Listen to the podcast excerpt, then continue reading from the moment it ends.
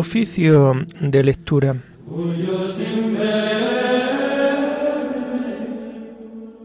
Comenzamos el oficio de lectura de este lunes, después del día de Pascua, en donde la Iglesia celebra la memoria obligatoria de la bienaventurada Virgen María, Madre de la Iglesia.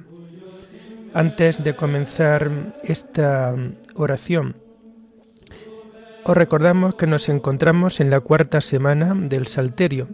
Se vuelve a utilizar el volumen tercero de la liturgia de las horas.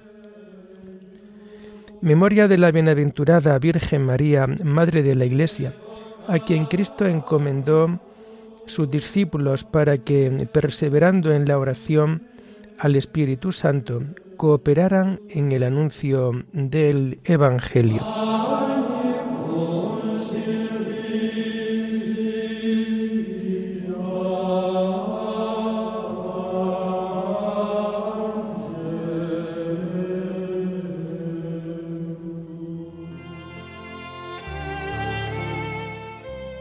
Señor, ábreme los labios, y mi boca proclamará tu alabanza.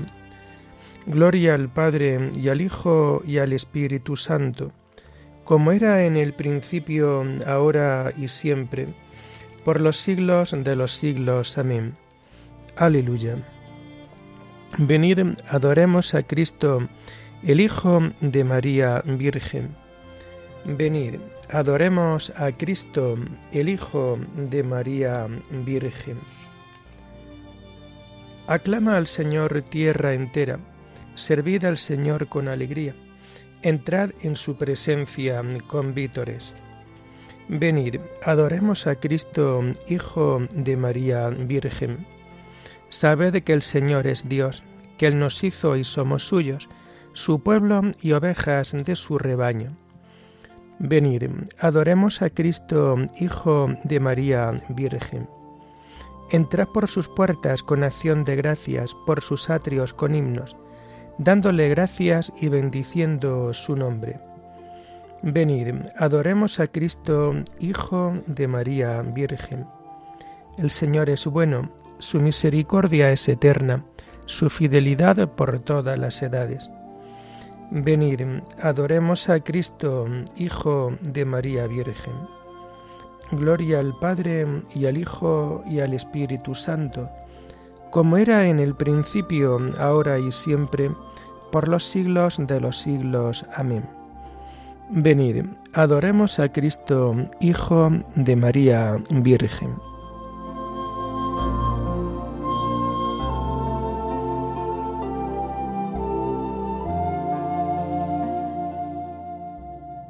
Tomamos el himno del oficio de lectura del común de Santa María Virgen y que vamos a encontrar en la página 1460. María, pureza en vuelo, Virgen de vírgenes, danos la gracia de ser humanos sin olvidarnos del cielo. Enséñanos a vivir, ayúdenos tu oración, danos en la tentación la gracia de resistir. Honor a la Trinidad por esta limpia victoria y gloria por esta gloria que alegra la cristiandad. Amén.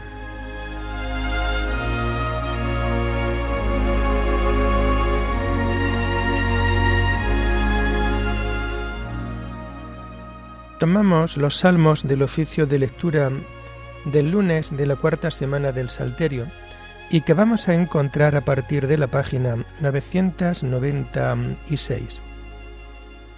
Qué bueno es el Dios de Israel para los justos. Qué bueno es Dios para el justo, el Señor para los limpios de corazón. Pero yo por poco doy un mal paso, casi resbalaron mis pisadas, porque envidiaba a los perversos, viendo prosperar a los malvados.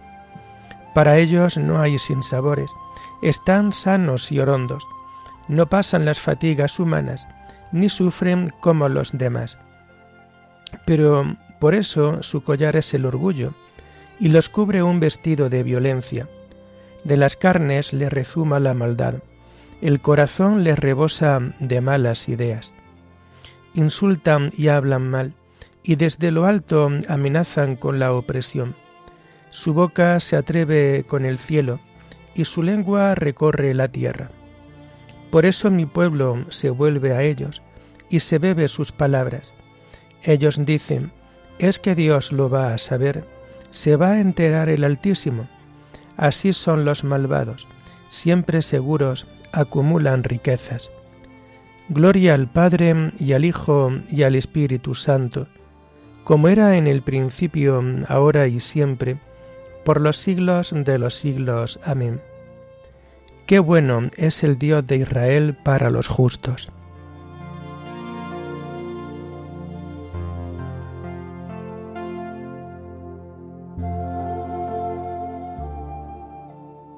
Su risa se convertirá en llanto y su alegría en tristeza. Entonces, ¿para qué he limpiado yo mi corazón y he lavado en la inocencia mis manos? ¿Para qué aguanto yo todo el día y me corrijo cada mañana? Si yo dijera, voy a hablar como ellos, renegaría de la estirpe de tus hijos. Meditaba yo para entenderlo, pero me resultaba muy difícil, hasta que entré en el misterio de Dios y comprendí el destino de ellos. Es verdad, los pones en el resbaladero, los precipitas en la ruina. En un momento causan horror y acaban consumido de espanto. Como un sueño al despertar, Señor, al despertarte desprecia sus sombras. Gloria al Padre y al Hijo y al Espíritu Santo como era en el principio, ahora y siempre, por los siglos de los siglos. Amén. Su risa se convertirá en llanto, su alegría en tristeza.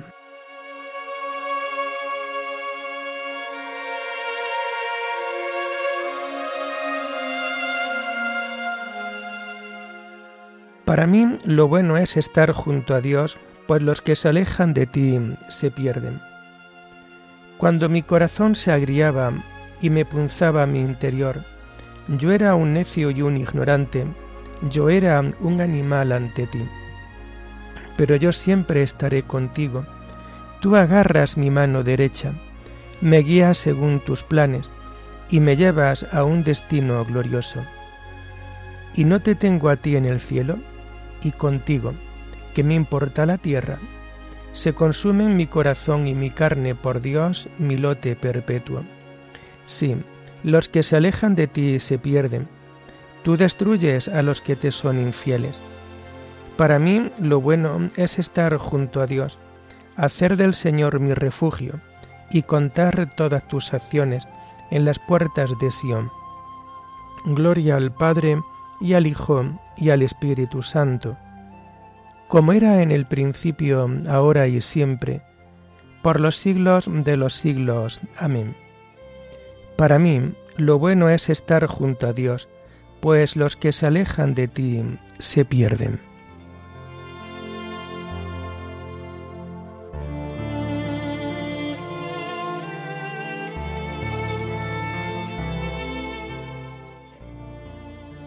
Qué dulce al paladar tu promesa, Señor, más que miel en la boca. Tomamos la primera lectura del lunes de la octava semana del tiempo ordinario y que encontramos en las páginas 217 y 218. Está tomada del libro de Job. Job, herido con llagas malignas, es visitado por sus amigos. Un día fueron los ángeles y se presentaron al Señor. Entre ellos llegó también Satanás. El Señor le preguntó, ¿De dónde vienes? Él respondió, de dar vueltas por la tierra. El Señor le dijo, ¿te has fijado en mi siervo Job? En la tierra no hay otro como él. Es un hombre justo y honrado, que teme a Dios y se aparta del mal pero tú me has incitado contra él para que lo aniquilara sin motivo, aunque todavía persiste en su honradez. Satanás respondió, piel por piel, por salvar la vida del hombre lo da todo, pero extiende la mano sobre él, hiérelo en la carne y en los huesos, y apuesto a que te maldice en tu cara. El Señor le dijo, Haz lo que quieras con él, pero respétale la vida. Y Satanás se marchó, e hirió a Job con llagas malignas desde la planta del pie a la coronilla. Job cogió una tejuela para rasparse con ella, sentado en la tierra entre la basura. Su mujer le dijo, ¿Todavía persistes en tu honradez? Maldice a Dios y muérete. Él le contestó, Hablas como una necia. Si aceptamos de Dios los bienes, ¿no vamos a aceptar los males? A pesar de todo, Job no pecó con sus labios, Tres amigos suyos, Elifaz de Temán, Bildad de Sug y Sofar de Naamat, al enterarse de las desgracias que había sufrido, salieron de su lugar y se reunieron para ir a compartir su pena y consolarlo. Cuando lo vieron a distancia no lo reconocían y rompieron a llorar. Se rasgaron el manto, echaron polvo sobre la cabeza y hacia el cielo, y se quedaron con él sentados en el suelo, siete días con sus noches, sin decirle una palabra, viendo lo atroz de su sufrimiento.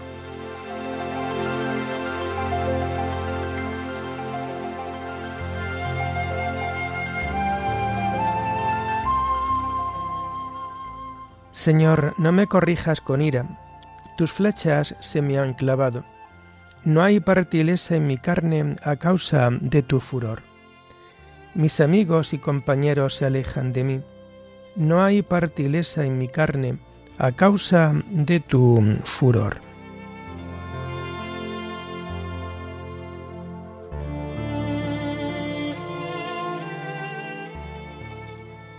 Vamos a tomar la segunda lectura en este día donde la Iglesia celebra la memoria obligatoria de la Bienaventurada Virgen María, Madre de la Iglesia, del común de Santa María Virgen, en la página 1467.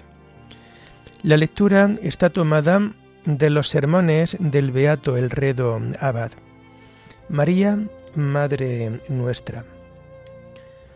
Acudamos a la esposa del Señor, acudamos a su madre Acudamos a su más perfecta esclava, pues todo esto es María. ¿Y qué es lo que le ofrecemos? ¿Con qué dones la, obsequiaríamos? Ojalá pudiéramos presentarle lo que en justicia le debemos. Le debemos honor porque es la madre de nuestro Señor. Pues quien no honra a la madre, sin duda que deshonra al Hijo. La Escritura, en efecto, afirma, honra a tu padre y a tu madre. ¿Qué es lo que diremos, hermanos? ¿Acaso no es nuestra madre? En verdad, hermanos, ella es nuestra madre. Por ella hemos nacido no al mundo, sino a Dios. Como sabéis y creéis, nos encontrábamos todos en el reino de la muerte, en el dominio de la caducidad, en las tinieblas, en la miseria en el reino de la muerte porque habíamos perdido al Señor, en el dominio de la caducidad porque habíamos, porque vivíamos en la corrupción, en las tinieblas porque habíamos perdido la luz de la sabiduría. Y como consecuencia de todo esto, habíamos perecido completamente. Pero por medio de María hemos nacido de una forma mucho más excelsa que por medio de Eva ya que por María ha nacido Cristo. En vez de la antigua caducidad, hemos recuperado la novedad de la vida. En vez de la corrupción, la incorrupción. En vez de las tinieblas, la luz. María es nuestra madre, la madre de nuestra vida, la madre de nuestra incorrupción, la madre de nuestra luz. El apóstol afirma de nuestro Señor, Dios lo ha hecho para nosotros sabiduría, justicia, santificación y redención. Ella pues, que es Madre de Cristo, es también Madre de nuestra sabiduría, Madre de nuestra justicia, Madre de nuestra santificación, Madre de nuestra redención.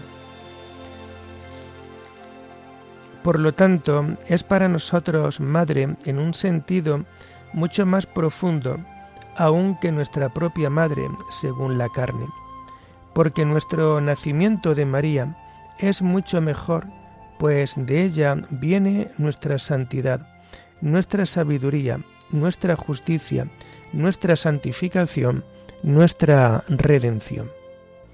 Afirma la Escritura, alabad al Señor en sus santos. Si nuestro Señor debe ser alabado en sus santos, en los que hizo maravillas y prodigios, cuánto más debe ser alabado en María, en la que hizo la mayor de las maravillas, pues él mismo quiso nacer de ella.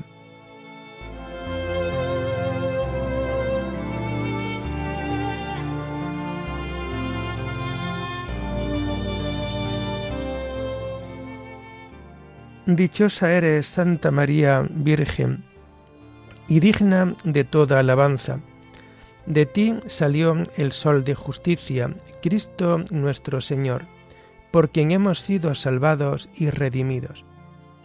Celebremos con gozo la festividad de la Virgen María.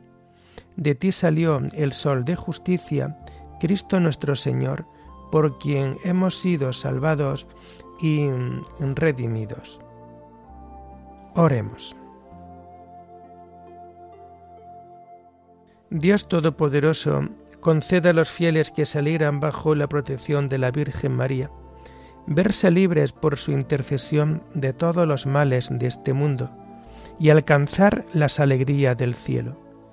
Por nuestro Señor Jesucristo, tu Hijo, que vive y reina contigo en la unidad del Espíritu Santo, y es Dios por los siglos de los siglos. Bendigamos al Señor, Demos gracias a Dios.